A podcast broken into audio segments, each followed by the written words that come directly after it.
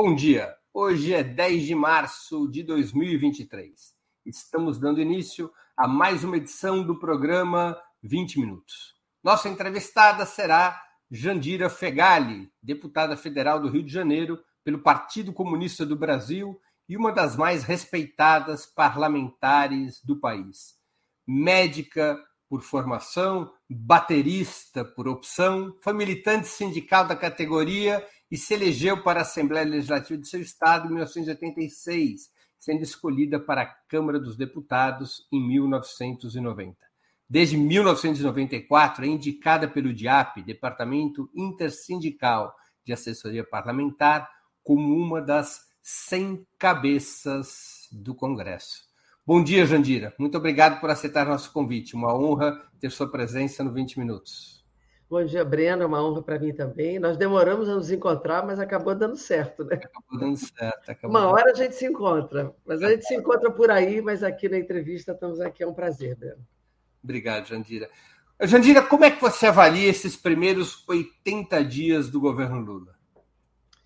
Breno, eu avalio como positiva, né? diante de todos os limites que foi todo o processo é, de eleição e dessa transição, eu avalio como positiva, porque nós já começamos aprovando uma, uma emenda constitucional, mesmo antes de Lula assumir, numa articulação política intensa feita no Congresso Nacional, mesmo antes de qualquer definição de ministério e definição, inclusive, é, de uma frente ampla sólida, né, que é necessária.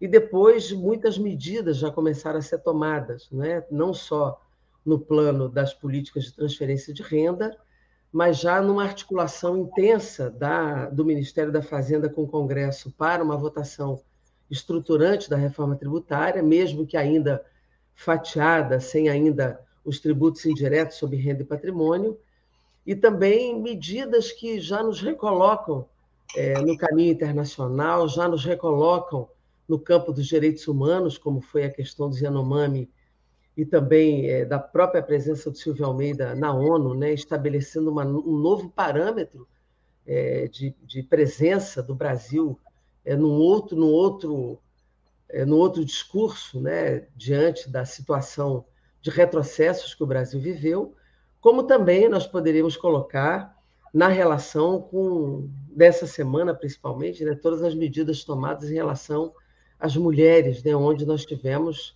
durante quatro anos, um ministério contra as mulheres. Né? Então, eu diria que nós estamos avançando. Veja que é, uma coisa que há dez anos não acontecia, que era o aumento das bolsas né, dos, dos pós-graduandos, ela aconteceu. O ministro da Educação esteve conosco essa semana, já colocando em pauta a discussão do novo ensino médio, a questão das universidades, a questão é, do ensino à distância. Nós já tivemos, por parte do Ministério da Saúde, um novo parâmetro da ciência em relação à vacinação e à superação da, do represamento assistencial.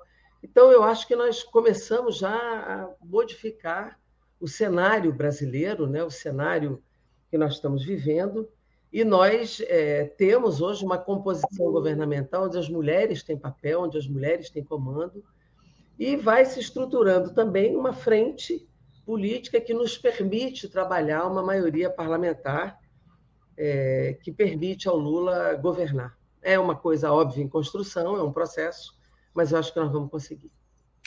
Jandira, o principal acontecimento desde a posse provavelmente foi a intentona bolsonarista do dia 8 de janeiro. O país viveu um momento dramático naquela data. A maior dificuldade para investigar, processar e eventualmente punir os golpistas, segundo muitos analistas, está na eterna impunidade dos oficiais superiores das Forças Armadas. Como é que você analisa essa questão? Bom, eu tinha certeza que essa ia ser a sua primeira pergunta. Por isso eu nem situei a questão democrática, porque eu acho que esse é, na minha opinião, é onde se concentra é, a grande expectativa do país. Né? E eu, eu daria isso em duas vertentes, Breno. A primeira foi, quer dizer, teve uma falha nítida né, da inteligência, da análise das redes sociais naquele processo, mas a resposta foi uma resposta importante, mas ela ainda não está completa. Né? Ela teve uma resposta institucional forte, que foi dada, né? não só a pronta resposta política do governo, de inclusive inteligentemente não usar as Forças Armadas, mas intervir na segurança do Distrito Federal, em seguida exonerar o comandante do Exército, que foi uma resposta do Comando Civil sobre aquela atitude do Comando Militar das Forças Armadas, é, e uma resposta, é, vamos dizer assim, suprapartidária, institucional, nacional, com os governadores, com os dois presidentes dos poderes e também do conjunto do governo brasileiro. Então, acho que foi uma resposta importante, forte, clara e com grande respaldo internacional. O respaldo internacional pode não parecer é, fundamental, mas para quem sabe o que foi o golpe militar de 64, entende a importância dos recados dados por alguns países no mundo, como, por exemplo, os Estados Unidos, de sustentar a posição do governo brasileiro. Então, foi a primeira vez que tem um golpe na América Latina, uma tentativa de golpe que os Estados Unidos não apoiam. Exatamente. Então, essa, esse símbolo foi muito importante, até porque existe também uma polarização com Trump nos Estados Unidos. Isso seria é, inimaginável Biden apoiar qualquer tentativa de golpe do Bolsonaro aqui. Então, essa resposta pronta, ampla e forte do Brasil foi muito importante. Eu acho que a exoneração do comandante do Exército, na minha opinião, foi um símbolo muito forte. Segundo, as prisões, né? As prisões que foram feitas, desmontando os acampamentos, e até agora tem 750 pessoas presas, muitos indiciados, e como o próprio presidente Lula disse, todos serão punidos, independente de patente, independente é, do que significaram para o governo anterior. Então, quando eu digo a resposta completa ainda não foi dada, porque essas investigações e punições ainda serão feitas e, na minha opinião, tem que ser feitas. Tem que ser feitas. Então, essa vertente importante tem que se dar, e, na minha opinião, é, tem uma, uma, ainda dentro dessa vertente, tem algo que nós não podemos abrir mão, que é a investigação profunda dos responsáveis por todos os crimes, atingindo, inclusive, Bolsonaro. Bolsonaro precisa ser investigado em tudo. Nós não podemos dar nenhum tipo de de, vamos dizer assim, de flexibilidade, nenhum tipo de perdão. Quando a sociedade fala sem anistia, é isso mesmo. É no sentido de dizer o seguinte: não há o que perdoar. É imperdoável tudo que esse governo fez. Na morte das pessoas, nos assassinatos que de fato foram, foram perpetrados por esse governo como crimes de Estado na pandemia, as mortes pela fome, todos os crimes de corrupção desse governo, que cada dia aparece um, esse das joias e lá vai, não é?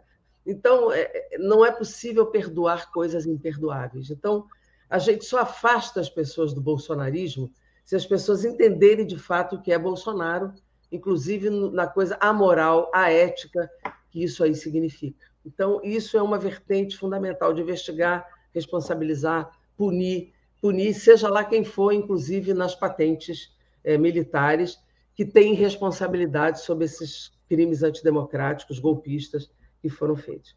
E a segunda vertente que, que vai sendo recuperada, que eu acho que tem simbologia na questão democrática, é voltar àquela comissão é, da anistia, da memória e, e, do justiçamento em relação é, a todas as pessoas que foram indeferidas no governo Bolsonaro.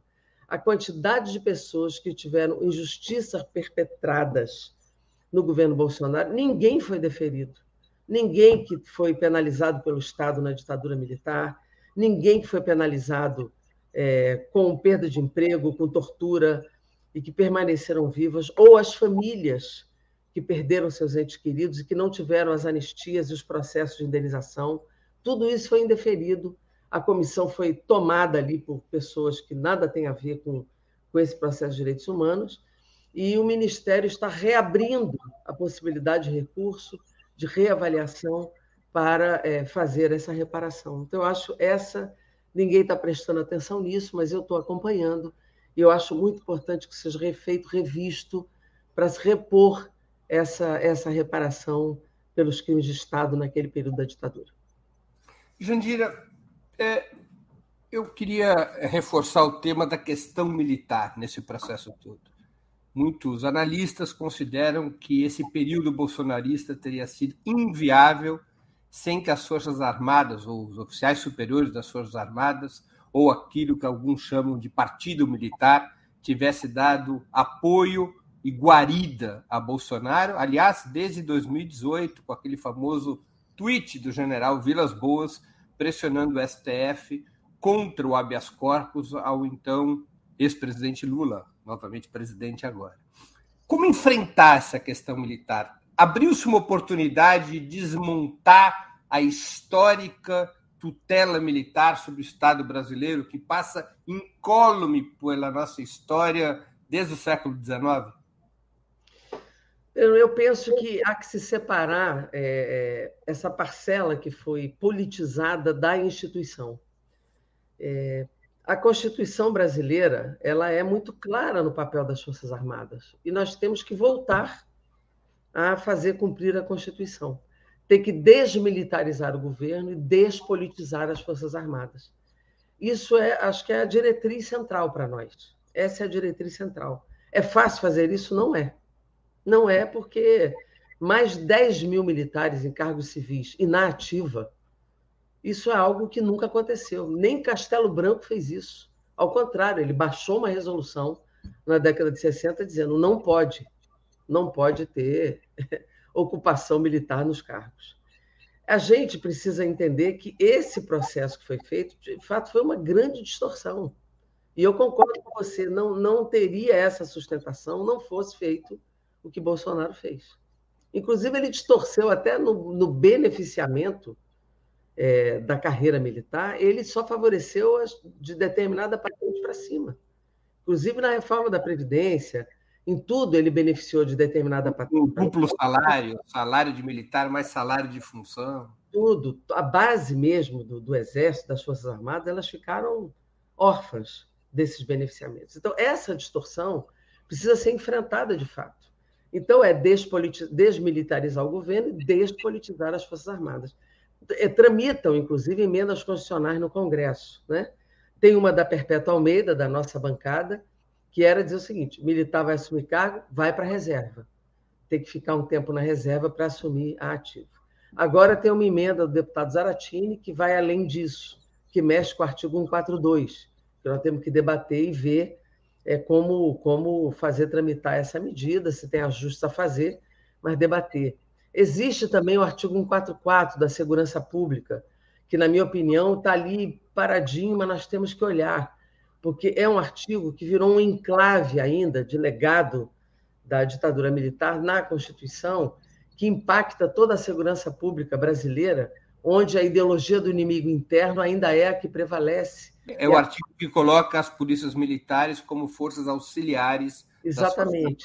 E aí acaba que a ideologia do inimigo interno ela prevalece e isso impacta na formação dos agentes de segurança. Quando a gente fala desmilitarizar a polícia, não é tirar o uniforme, não é tirar sua característica, sua figura jurídica, mas é desideologizar nesse sentido da, da, do auxílio às Forças Armadas como uma força auxiliar e dentro dessa formação vinculada à ideologia do inimigo interno. A polícia militar era uma polícia da segurança, mas ela tem que ser voltada à segurança do cidadão e não do Estado contra o cidadão. Então, tudo isso a gente precisa mexer no 144 e olhar essa emenda constitucional do 142 que o deputado Zaratini deu entrada, como também a emenda da deputada Perpétua e há outras emendas que estão chegando, propostas para a gente encarar essa história. Então, há uma série de, de propostas em curso de tramitação e há uma decisão do presidente Lula de recolocar as Forças Armadas no seu papel constitucional, papel esse que está em debate, inclusive, é, dentro da, da Câmara dos Deputados, mas esse papel constitucional hoje, de resguardar as fronteiras, de ter um papel de não interferência na política, de não ser o mediador da política, o mediador do Estado, isso para nós está claro, isso acho que é um consenso hoje, não só para a cabeça do presidente Lula, como para nós do campo aí progressista brasileiro.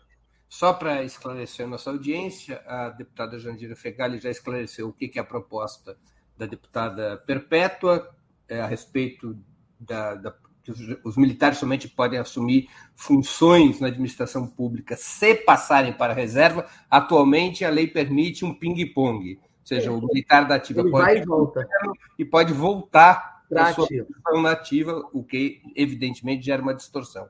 A proposta do deputado Zaratini, deputado hum. Alencar Santana, ela é, reforma o artigo 142. O artigo 142 ele determina que o papel das Forças Armadas é a defesa da pátria e também a garantia da lei e da ordem, desde que convocado por um dos poderes constituídos. Esta parte de defesa da lei e da ordem. Quer suprimir. Isso, a, a, proposta do deputado Zaratini propõe suprimir e se suprimir. subscreveria e detalharia o que, que é defesa da pátria. Mas, de toda maneira, tiraria das Forças Armadas qualquer função política. O artigo 142, essa perna do artigo 142, só para esclarecimento, ela foi imposta na Constituinte de 1988 pelas próprias Forças Armadas, exatamente para garantir um artigo na Constituição que preservasse o histórico papel tutelar das Forças Armadas. Exatamente. Muito inclusive, bem. Inclusive, Breno, na chamada GLO, né? Que algum claro. estado pode pedir e tal, essa que o Lula não quis usar no 8, no 1 de janeiro, no 8 de janeiro, exatamente ele não usou para não dar às Forças Armadas, naquele momento, o comando do processo e fez corretamente. Claro, Foi absolutamente correto não ter usado. Jandira, vamos trocar aqui um pouquinho de assunto. O governo Lula, como se sabe, ele representa, você mesmo já citou, uma ampla frente de forças políticas. De forma geral, nós poderíamos dizer que expressaria um pacto anti-Bolsonaro entre os principais partidos de esquerda, parte da direita liberal, além de grupos que chegaram a apoiar o bolsonarismo em algum momento, como é o caso, por exemplo, da União Brasil. Você acha que esse conglomerado tão heterogêneo possui unidade programática para reconstruir o Brasil e, mais ainda, asfaltar caminho para uma política econômica que supere o neoliberalismo? Olha, unidade programática eu não diria, Breno, mas eu acho que há uma unidade tática nesse momento para isolar o bolsonarismo, porque a questão democrática é muito importante nesse momento então, nós precisamos isolar o bolsonarismo, que ainda tem força no Brasil, vide o resultado das eleições e vide a composição do Congresso. Né? O Congresso hoje ainda é um Congresso com um grau de conservadorismo muito elevado. Né? O Bolsonaro ainda elegeu uma bancada forte. Né? Então, nós precisamos ter uma unidade tática ampla para que a gente consiga fazer com que o Lula governe num Congresso ainda muito conservador, na Câmara e no Senado em particular. Então, nós precisamos ter amplitude para isolar o conservadorismo, o fascismo, eu diria assim, que ainda está presente com força no Congresso Nacional. É, diferentemente de outros momentos, é, o que, que o Lula tem? O Lula tem um núcleo programático mais forte e uma frente ampla é, para governar. O Lula, não sei se você tem visto, ele não tem recuado de posições importantes é, é, na questão econômica e mesmo na questão é, é, que ele se posiciona contra os juros, na questão do Banco Central. Ele tem se posicionado e mantém firme, mesmo com a pressão da grande mídia, mesmo com a pressão de alguns partidos políticos que compõem a Frente Ampla. Quando ele fala de Cuba e Venezuela, as pessoas batem, ele não recua. Quando ele fala da questão dos trabalhadores, da questão trabalhista, os partidos, ele não recua. Então, o que, que eu percebo? Que, diferentemente de outros momentos, como foi Carta aos Brasileiros, lá em 2003, ele está mantendo nuclearmente a posição dele programática que, que ele fez na campanha, ou seja, o que ele disse na campanha, ele está mantendo. Né? Então, o importante é que essa frente ampla ela vai ter uma unidade tática, ela vai ser muito importante para a aprovação de muitas matérias, e ele vai buscar convencer esse conjunto de partidos das principais propostas que ele está encaminhando para o Congresso Nacional. Em alguns momentos nós vamos ter polêmicas, em alguns momentos o parlamento vai acabar definindo e nós vamos ter que fazer o que é possível fazer, né? Mas certamente nós vamos isolar o que há de mais reacionário e de mais, e de mais conservador dentro do Congresso. Então, é, o compromisso, inclusive, de Arthur Lira é de nos ajudar a isolar esse conservadorismo maior, é de permitir pautar coisas fundamentais é, para o governo, é de impedir que determinadas situações sejam conflagradas dentro do Congresso e da Câmara. O Rodrigo Pacheco, a mesma coisa. Então, quer dizer, de acordo com a correlação e com os processos, a gente vai conduzindo para aprovar as questões fundamentais. Em determinado momento, aí é o parlamento, nós vamos ter que ceder daqui garantida ali, mas é o processo político, aí não tem muito jeito. Mas se sem essa frente ampla, o Lula não consegue dar um passo dentro do Congresso Nacional, porque ele é, de fato, conservador. E fazer essa frente com União Brasil, com Solidariedade, com PSD, com todo mundo, vai ser fundamental para o Lula poder governar nesse momento. Você acha que o governo Lula já construiu uma maioria estável no parlamento, ou como advertiu o presidente da Câmara dos Deputados, em palestra recente a empresários, o presidente da Câmara dos Deputados, Arthur Lira, de que essa maioria ainda não está garantida e será muito frágil. Além disso, o próprio Lira disse que ele é contrário a mudar a independência do Banco Central, contrário a mudar a lei das estatais, ainda que ele tenha estabelecido algum grau de compromisso com o governo, ele estabeleceu quais são os limites desse compromisso. Como é que você avalia a construção dessa maioria parlamentar sob essas circunstâncias, tendo Lira como presidente da Câmara e tendo uma correlação interna bastante conservadora? Olha, Breno, é o que eu digo, é o processo. Né? A posição do Arthur Lira é a posição dele, e é claro que ele tem influência em alguns partidos. Mas ele, a, a construção dessa maioria depende dele, mas também depende das lideranças partidárias. Veja que o governo tem ministros até a União Brasil. E os ministros que estão no governo têm que ter compromisso com o governo também. Não é?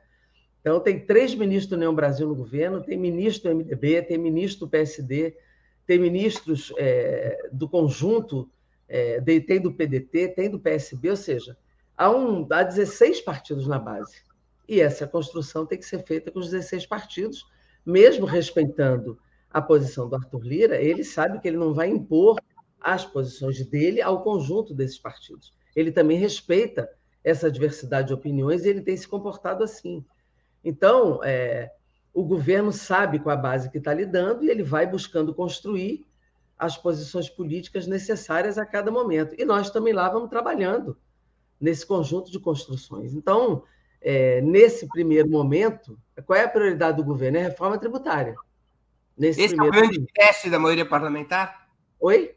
O primeiro grande teste de se o governo tem ou não maioria parlamentar é a votação da reforma tributária? Eu acho. E, na minha opinião, eu estou otimista, inclusive. Por incrível que pareça, é um tema que há três décadas a gente tenta fazer passar. E pelo que a gente já está conversando ali, eu acho bastante possível passar a proposta de reforma tributária. Nós já fizemos reunião com o ministro Haddad, com os 16 partidos, Agora, é, a equipe do Ministro Haddad vai a cada bancada. Há ajustes a fazer, claro, mas eu acho bastante possível que essa reforma tributária passe. Até porque ela vai passar em duas etapas. Na né? primeira etapa é a reforma tributária dos impostos indiretos sobre o consumo e a simplificação, e a segunda etapa é sobre renda e patrimônio. Então, ela passando em duas etapas, eu penso que nós vamos conseguir fazer passar. Mas, Jandira, essa estratégia de passar em duas etapas não cria um cenário no qual, é, passada a primeira etapa, que é a etapa que interessa a importantes grupos empresariais, a segunda etapa acaba sendo neutralizada porque o governo perde moeda de troca, ou seja, aqueles mesmos que votaram a favor da simplificação da primeira etapa não votarão contra a segunda etapa que mexe com renda e patrimônio? Não devia ser votado junto para poder trocar posições? Eu acho que fica mais difícil, fica. Não impede. Fica mais difícil. No entanto, se não passar nem a primeira etapa, nós estamos encalacrados, porque, de fato, a situação tributária brasileira, Breno, ela é muito complexa. Está muito difícil de manter como está. Então, a gente precisa passar por essa primeira etapa para possibilitar é, o desenvolvimento da atividade produtiva e a gente depois forçar a passagem da segunda etapa. Eu acho qual, é, qual é a moeda de troca na segunda etapa? Qual é a moeda de pressão? O instrumento de pressão depois que já tivesse sido aprovado? O instrumento de pressão é aumentar a arrecadação para fazer política pública, inclusive as políticas que interessam aos prefeitos, aos governadores e à sociedade brasileira. Porque quando você arrecada tributo, você repassa mais recursos para Estado e município. Você tem mais recurso para dar para a saúde, para a educação, para a infraestrutura, para fazer estrada, para fazer escola, para fazer hospital. Então, a arrecadação aumentando, você aumenta o repasse de recursos para Estado, para município, para as políticas públicas. Então, moeda de troca, quando você amplia a arrecadação, sempre tem. E sobre renda e patrimônio, você vai atingir Muito pouca gente no Brasil. Muito pouca gente. Comparando com, com a quantidade, inclusive, de pessoas, seja até mesmo determinada parte da elite, não é atingida com renda e patrimônio. Eu tenho um projeto de contribuição sobre renda e patrimônio, é, de contribuição sobre grandes fortunas, inclusive rubricado para a saúde, que você faz uma progressão de alíquota, que que você vai atingir pesadamente são mil pessoas no Brasil, mil milionários no Brasil. Então, quando a gente demonstra os dados e mostra os dados, e isso hoje é, é o mundo inteiro fazendo, você mostra que a quantidade de pessoas que você vai atingir no Brasil é muito pequena. Então, é possível, no argumento e nos dados, a gente passar a segunda etapa da reforma tributária. Muito bem. Qual é a tática que, na sua opinião, deveria seguir o governo para buscar consolidar essa maioria?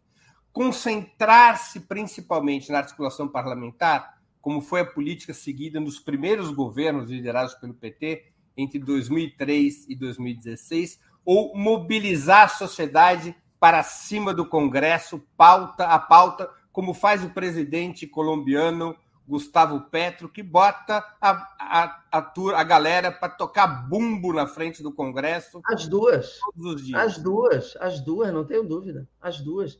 E o Lula tem dito isso: pressionem. O Lula dá esse recado o tempo todo. E o Lula tem se reunido com as entidades do movimento social e nós também. Né? Hoje mesmo eu estava no ato da enfermagem que pressiona pela medida provisória do piso da enfermagem, com razão e com justeza.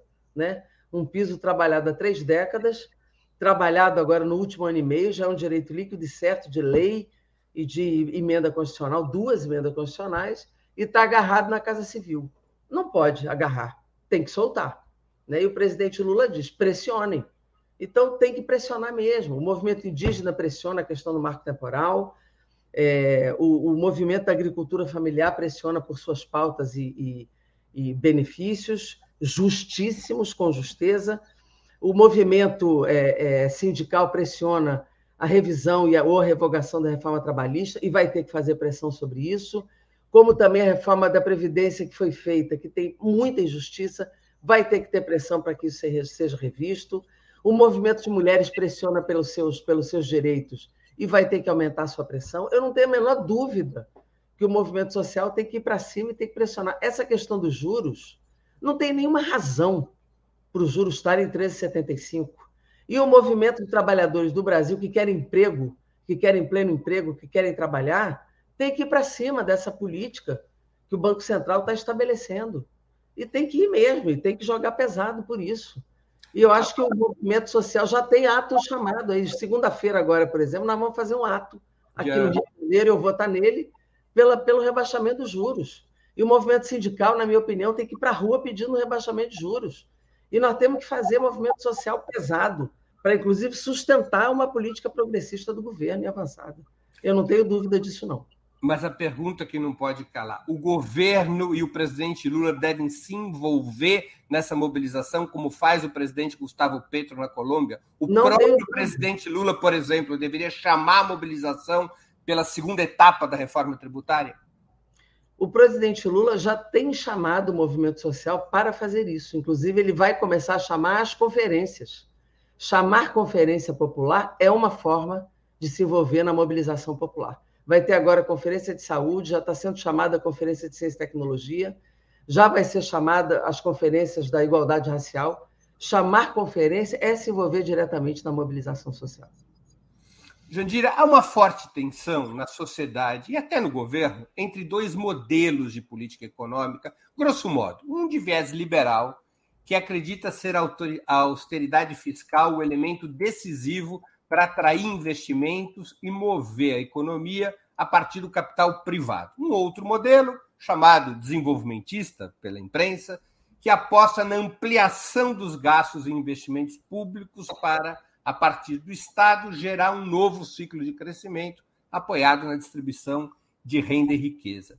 Você acha que este embate, no que diz respeito à formulação e ação do governo, deve ficar restrito restrito aos corredores do próprio governo, ou estaria correta, por exemplo, a presidenta do PT, Gleisi Hoffmann, quando prefere fazer essa disputa publicamente, às vezes até na forma de críticas ou as opiniões de ministros do governo? Olha, eu penso que os partidos têm autonomia e os movimentos sociais também, né? Mas penso que é, a própria disputa pública ela tem um momento de ser feita sendo a Gleisi a presidente do PT, né? Tem coisa que não precisa ela é, sair atirando em determinado momento, mas isso é uma, é uma decisão da Glaze, porque ela é presidente de partido, ela tem autonomia para fazê-lo. Né? Os partidos têm autonomia em relação é, às decisões governamentais. Mas pegando genericamente a tua pergunta, né, eu penso assim que a decisão do Lula de colocar os bancos públicos, o BNDES, questionar a política de preço da Petrobras, ele está numa linha clara de jogar não para austeridade, sim para uma política desenvolvimentista. Veja, é, a PEC do Bolsa Família acabou com o teto de gastos na Constituição. Isso é uma vitória que ninguém está falando. Isso é uma mudança importante. Né? O Haddad ficou de mandar para o Congresso Nacional, o, o governo ficou de mandar para o Congresso Nacional o que seria a, a, a política fiscal do governo. Né? Nós vamos ver o que é que vem. Vamos olhar. E, obviamente, a gente vai poder propor mudanças, alterações, ou, ou ver o que, qual é a nossa avaliação política em relação a isso. Eu detesto essa palavra âncora fiscal. Âncora fiscal é discurso neoliberal. Eu nem uso. Não uso e não vou usar. Né? Isso é palavra de Guedes e companhia. Não existe negócio de âncora fiscal. Na verdade, a gente está pagando de juros da dívida. Aliás, a âncora fiscal sempre serviu para favorecer o capital financeiro. Quanto a gente paga de juros? Né? Um terço do nosso orçamento, 400 bilhões por ano, pagando rolagem de dívida é, para capital financeiro. Então, o que a gente precisa é jogar recurso em infraestrutura, em pesquisa, em inovação, em geração de emprego. É isso que a gente precisa fazer agora. É, o, o poder público é o que regula o mercado e não o inverso. É o poder público que dá parâmetros é, para o setor privado. Então, eu penso que nós precisamos fazer isso e, e todas as manifestações do Lula têm sido nesse rumo e nesse caminho. Eu fui aposto do BNDES e o discurso do mercadante era nesse caminho. A própria presença é, no Conselho é, Estratégico do BNDES de pessoas que pensam hoje esse caminho também é uma sinalização para isso. Então, eu acho que não há muita dúvida sobre qual o caminho que o Lula vai, vai pegar. Né? Pelo menos essa tem sido a, a, a expressão pública do Lula. E nós precisamos reforçar esse caminho, pelo menos dentro do PCdoB, nós não temos a menor dúvida. A gente fala do Projeto Nacional de Desenvolvimento, nós apresentamos um, um programa político é, dentro da campanha é, para o Lula nesse caminho. Nós vamos puxar agora um ciclo de debates, a nossa bancada vai puxar no Congresso Nacional, dentro desse caminho da reindustrialização, do investimento público é, na ação para o desenvolvimento e geração de emprego. Então, nós estamos nesse caminho, viu, Breno? Nós não temos dúvida de que esse deve ser o caminho. E os partidos políticos que têm essa visão têm que insistir nesse caminho publicamente, sem nenhuma intimidação, sem nenhum medo. Deixa eu insistir um pouco nesse tema, porque eu acho que ele é um tema realmente importante. Os partidos de esquerda e os movimentos populares, portanto, é, é, eles deveriam ter um comportamento incondicional diante do governo ou recorrerem à pressão permanente para que predomine uma agenda mais progressista? Não, nós temos que ter uma posição permanente para predominar uma agenda progressista, claro. E trabalhar por dentro do governo. Nós estamos lá, né? É o nosso governo. Então, a conversa com o Lula, a conversa com os ministros, as propostas que a gente deva fazer ao governo, as propostas que a gente faz no Congresso, os debates que a gente faz, deve contribuir para o êxito do governo neste caminho é o nosso governo, nós não somos oposição, nós estamos na base do governo. Então, a gente deve contribuir internamente e nos debates para que o governo tenha êxito neste caminho. É assim Agora, que... além da, da disputa interna por essa agenda progressista, você acha que, diferentemente do ciclo anterior, deve haver mais pressão externa por essas agendas? Eu acho que a autonomia do movimento social ela existe e ela deve pressionar por isso, com certeza. E os partidos? Também, não vejo, não Também. vejo, não há, não há, é, é, não há impedimento de que os partidos, nas suas formulações, formulem abertamente pelo desenvolvimento. É o que eu estou dizendo, nós vamos fazer seminários agora na Câmara, puxado pela bancada, discutindo as agendas para o Brasil, abertamente. São ciclos abertos e públicos de debate. Você acha que os partidos de esquerda no parlamento, eles deveriam estar, eh, deveriam funcionar fundamentalmente para aprovar propostas legislativas que venham do governo, ou nessa disputa pela agenda deveria haver uma pauta legislativa própria, ainda que a correlação interna do governo não o permita? Já há uma pauta legislativa própria, já que já tramita, né? E a gente deve é, puxar por ela e, e, negociar com o governo a sua aprovação. Porque também, sem apoio do governo, ela não vai, né? Ela também não é aprovada. Deixa eu tocar então, em alguns temas delicados a esse respeito. Claro. Tem havido mudanças nos últimos dias. Hum. É, a, no, a, reforma do ensino médio, a nova reforma do ensino médio. Aparentemente, essa não era a posição até agora, ou não é a posição até agora do Ministério da Educação, revogar a reforma do ensino médio. Mas há uma enorme pressão dos movimentos ligados à educação para que isso seja feito. Isso, aliás, foi um dos debates, ou foi um dos temas da campanha eleitoral. Como devem se comportar os partidos de esquerda em relação a esse tema? Introduzir esse tema da revogação, mesmo que o Ministério da Educação não o tenha como pauta? Não, o, Ministério da, o ministro da Educação esteve conosco na, na reunião dos líderes da base e colocou isto na pauta. Ele próprio colocou.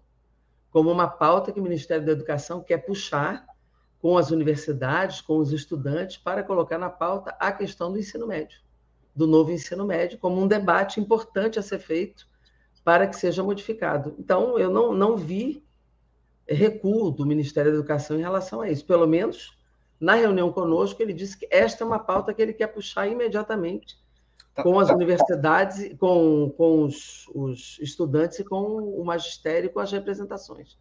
Não sei qual é a posição do ministro, pessoalmente, porque ele não expôs mas é, ele colocou isso na pauta conosco na reunião dos líderes da base.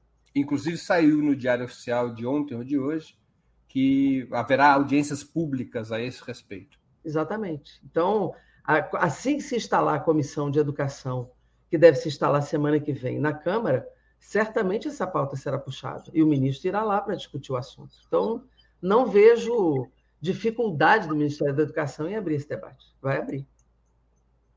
Jandira, como é que você avalia o voto brasileiro na Assembleia Geral das Nações Unidas, condenando a Rússia pela guerra na Ucrânia e se aliando naquela votação aos Estados Unidos e à União Europeia? Eu, sinceramente, pessoalmente, acho que foi errado o voto. Não que a gente ache que a guerra é boa, não é isso. Mas eu acho que quando o Brasil quer ser um mediador da paz, ele, ele, deve se, ele deveria ter acompanhado o BRICS na abstenção para poder ser o mediador. Porque quando você se posiciona parcialmente, você perde a mediação com o outro lado. Né? Então, eu penso que o Brasil deveria ter ido para a abstenção, junto com os BRICS, para possibilitar, inclusive, a posição de mediador naquele momento. Eu tenho uma opinião sobre esse conflito, né? mas e acho que, independentemente da opinião que tem o Lula, que tem o Celso Amorim, que tem o Mauro Vieira, a posição do Brasil ali foi errada deveria ter ido para abstenção para possibilitar uma posição de mediação desse conflito. Jandira, nós temos no próximo ano, 2024, eleições municipais. A situação dos partidos de esquerda nos principais municípios do país é muito frágil atualmente. É, praticamente só há uma prefeitura de capital dirigida pela esquerda, que é a prefeitura de Belém. Sim. Se a gente pegar cidades com mais de 200 mil habitantes, também são muitos poucos os municípios comandados pela esquerda.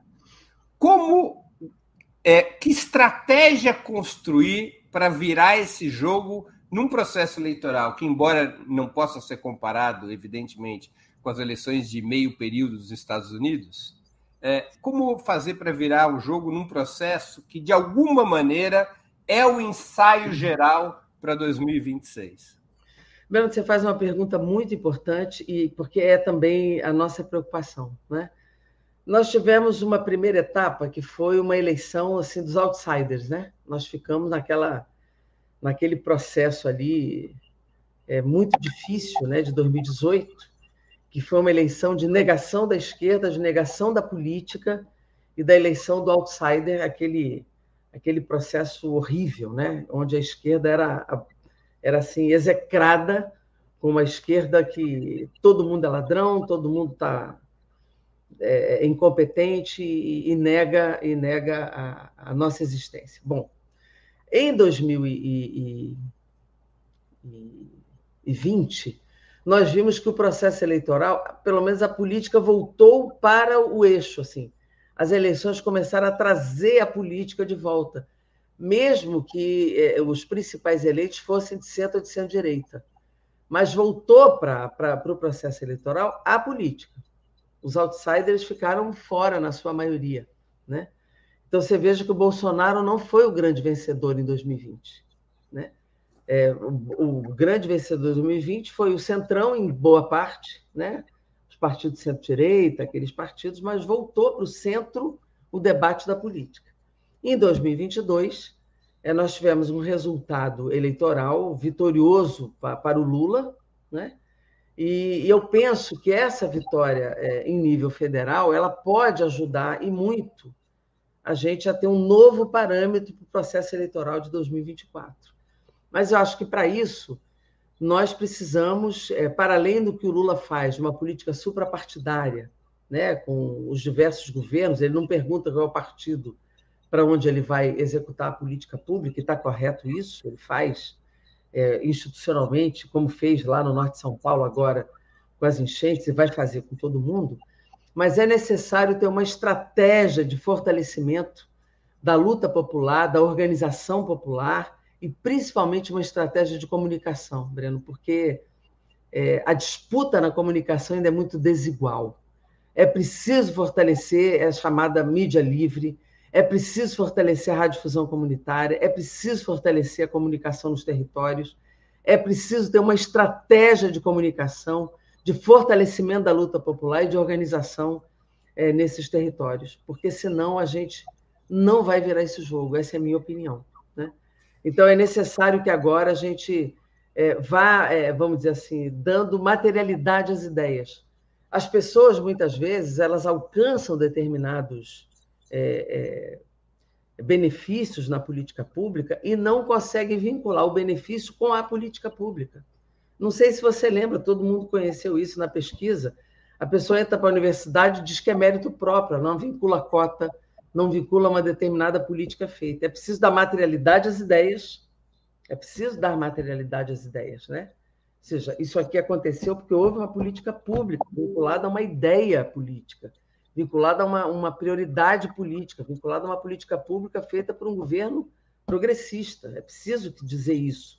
É preciso vincular o resultado a uma prioridade, uma mudança de concepção de uma política pública, e, ao mesmo tempo, saber comunicar isto e beneficiar a organização popular, é, dar espaço à organização popular, a, a, que esse campo seja fortalecido nesse processo, para que a é, gente consiga virar em 2024. Nós vamos ter uma novidade nas eleições de 2024, já tivemos em 2022, que é o Instituto da Federação.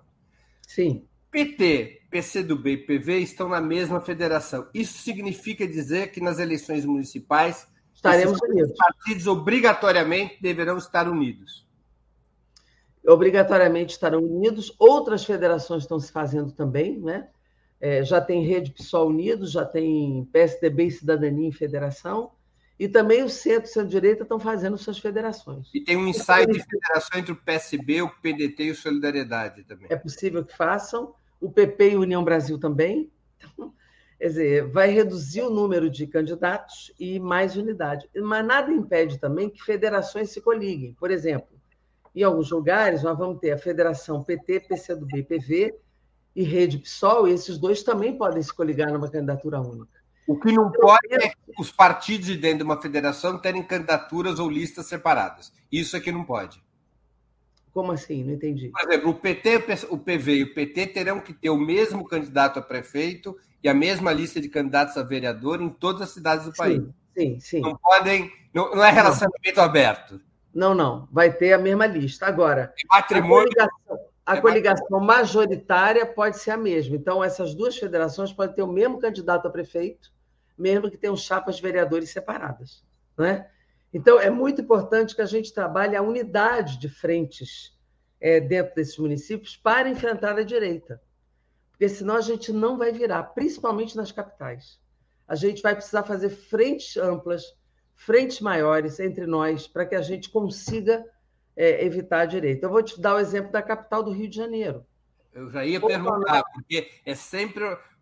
Diziam os cariocas antigamente que São Paulo era o túmulo do samba. O Rio de Janeiro, há alguns anos, é o túmulo da esquerda. É, pois Mas é. feito no Rio de Janeiro, Jandir. Você veja, a gente fez unidade com Marcelo Freixo aqui para o governo e assim mesmo a gente perdeu a eleição. Né? Então, é preciso que agora, na eleição municipal da capital do Rio de Janeiro, a gente observe isso. O Bolsonaro ainda ganhou na cidade do Rio, com menos votos, mas ganhou, né? na cidade do Rio contra o Lula. Com muito menos votos do que teve em 2018, mas ganhou. Então, é necessário que a gente aqui observe uma unidade ampla, porque você imagina Bolsonaro ganhando a eleição para a capital do Rio de Janeiro. Imagine o que significa isso para a política e para 2026.